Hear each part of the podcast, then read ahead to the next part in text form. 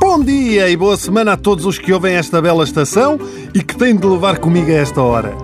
Não têm, podem mudar, ok? Mas a verdade é que o objetivo deste espaço é meramente lúdico, com uma pitada de conhecimento que levam daqui. Hum? E para que é que vos vai servir este conhecimento? Nada.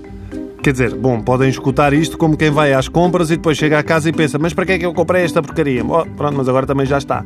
Bom, dentro deste registro, esta semana vamos falar dos crimes mais estranhos praticados por esse mundo fora. Isto porque estou a construir uma casa e no meio da conversa com o pessoal das obras acabei por descobrir que há todo um submundo e pessoas que enriquecem a roubar areia. Sim, areia sendo a areia a base do cimento e de outras matérias, não é?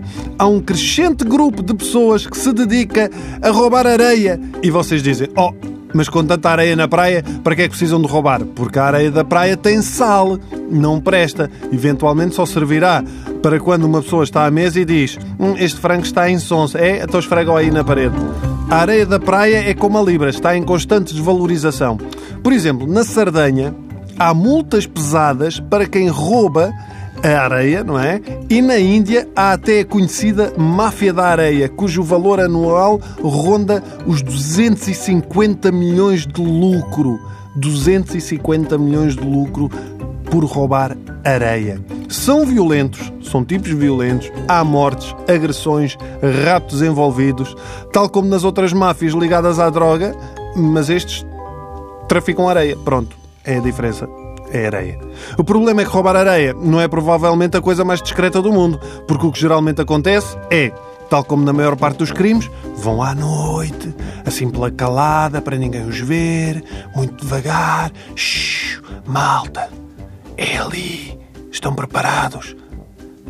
Boa, liguem as máquinas. Toda a gente sabe o que é que eles estão a fazer.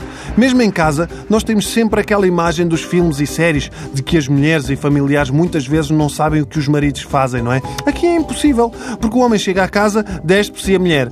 Porquê é que tens as virilhas todas assadas? Andas metido na máfia da areia, não é? Não, amor, eu tenho uma amante, é isso? Mentiroso! Há um mês que anda a tirar areia das tuas meias. É quase impossível passar despercebido ser um ladrão de areia. E é um estigma para a família toda. Porque imagino que num dia de verão pode estar uma criança a brincar na praia com o seu balde e as suas pás e diz logo a alguém: Olha que engraçado, tão novinho e já sai ao pai.